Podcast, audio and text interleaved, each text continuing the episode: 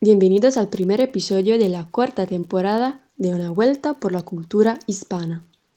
Hoy tenemos a una invitada muy especial, quien desde Alicante nos está contando algunos datos interesantes sobre el flamenco. Ahora damos la palabra a la profe Esther, de Discover Spanish. Hola y bienvenidos a Una Vuelta por la Cultura Hispana. Mi nombre es Esther del proyecto Discover Spanish with Esther y es un placer colaborar con Acción Español en uno de sus podcasts.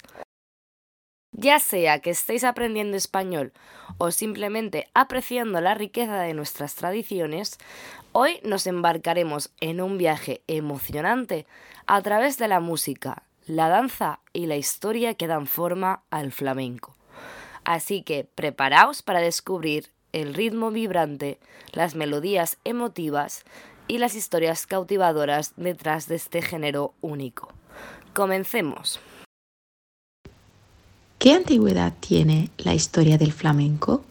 La historia del flamenco tiene raíces profundas y complejas, y su antigüedad es difícil de precisar con exactitud. Se considera que el flamenco es un género musical que ha evolucionado a lo largo de los siglos, fusionando diversas influencias culturales en la región de Andalucía en el sur de España. Algunos elementos que se relacionan con el flamenco tienen orígenes que se remontan a la época del Al-Ándalus, cuando la península ibérica estaba bajo dominio musulmán. Durante este periodo, diversas culturas coexistieron y se influyeron mutuamente, contribuyendo a la riqueza y diversidad del flamenco. Sin embargo, el flamenco, tal como lo conocemos hoy en día, se desarrolló de manera más definida en los siglos XIX y XX.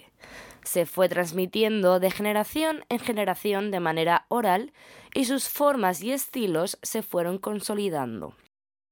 Dada la naturaleza oral y no escrita de gran parte de su historia, es difícil establecer una fecha exacta para el origen del flamenco. Lo que sí está claro es que el flamenco es una manifestación cultural rica y compleja de diversas culturas y comunidades. ¿Qué culturas musicales son la base de esta música? Existen diferentes culturas musicales que han influenciado en este género musical. Por ejemplo, en primer lugar, la cultura gitana. La comunidad gitana que llegó a España desde el norte de India ha tenido una influencia fundamental en el desarrollo del flamenco, los gitanos aportaron sus propias tradiciones musicales, danzas y expresiones artísticas que se entrelazaron con las culturas locales. En segundo lugar, la música morisca y árabe. La ocupación musulmana de la península ibérica durante varios siglos dejó una profunda marca en la cultura y la música. Elementos de la música morisca y árabe, como escalas, ornamentaciones y ciertos patrones rítmicos se incorporaron al flamenco. En tercer lugar, la cultura andaluza. La música y el folclore andaluces han influido significativamente en el flamenco. La forma de cantar, las tonalidades melódicas y los ritmos propios de Andalucía son componentes esenciales del flamenco. En cuarto lugar, las influencias judeocristianas. Las interacciones entre las culturas judía y cristiana en España también han dejado su marca en el flamenco. Las expresiones musicales de estas comunidades, junto con las influencias gitanas y andaluzas, contribuyeron a la diversidad del estilo. Y por último, la música popular española. El flamenco también incorpora elementos de la música popular española, como las coplas, jotas y seguidillas. La fusión de estas formas musicales con las tradiciones mencionadas anteriormente ha enriquecido el repertorio del flamenco. ¿Quiénes tuvieron un papel más importante en su nacimiento? El nacimiento del flamenco es un proceso complejo y gradual que involucró la contribución de diversas comunidades y artistas a lo largo de los siglos en España. No hay un único individuo o evento que pueda considerarse como el creador del flamenco, pero hay ciertos elementos y figuras que desempeñaron un papel crucial en su desarrollo. Para empezar, la interacción cultural entre la comunidad gitana, la comunidad mora y árabe y las comunidades locales cristianas y judías fue crucial. Estas interacciones dieron lugar a la fusión de diversas influencias musicales y poéticas. Otro elemento podrían ser las formas poéticas andaluzas, como el cante hondo, que es una expresión profunda y emocional, contribuyendo así al estilo lírico del flamenco. Además, a lo largo del tiempo, varios cantaores, guitarristas y bailadores han contribuido al desarrollo del flamenco. Figuras históricas como Silverio Franconetti, Camarón de la Isla, Paco de Lucía y muchos otros han dejado una huella importante en la evolución del género. Es importante destacar que el flamenco no surgió de manera repentina, sino que se desarrolló gradualmente a lo largo de los siglos, fusionando diversas influencias culturales. La transmisión oral y las tradiciones familiares jugaron un papel esencial en la preservación y evolución del flamenco a lo largo del tiempo. ¿Cuándo se utiliza por primera vez el término flamenco? La primera vez que se utiliza el término flamenco en el contexto del género musical no está claramente documentada y su origen está bastante debatido. La etimología de la palabra y su aplicación al arte flamenco no se sabe con precisión, pero hay varias teorías sobre su origen. Una teoría sugiere que la palabra flamenco podría derivar del término gitano mengu, que se traduce como campesino pobre en la lengua romaní. Según esta teoría, inicialmente se utilizaba para referirse a los gitanos que vivían en Andalucía y que, con el tiempo, adoptaron la música y las expresiones artísticas locales. También existe otra teoría que sugiere que la palabra flamenco podría tener raíces árabes. En árabe, felak significa campesino y mengu significa pobre. La combinación de estos términos podría haber dado lugar al nombre. Y por último, otra teoría más romántica propone que la palabra flamenco está relacionada con la expresión española colores flamencos, utilizada para describir colores brillantes y vivos. En este sentido, se podría haber utilizado la palabra para describir la intensidad y la pasión del cante, el toque y el baile flamencos. A pesar de todas estas teorías, la incorporación del término al ámbito musical es gradual y la palabra flamenco en el contexto del arte no se popularizó hasta los siglos XIX y XX. ¿Y qué es un tablao? Un tablao es un lugar dedicado a la presentación de espectáculos de flamenco en vivo.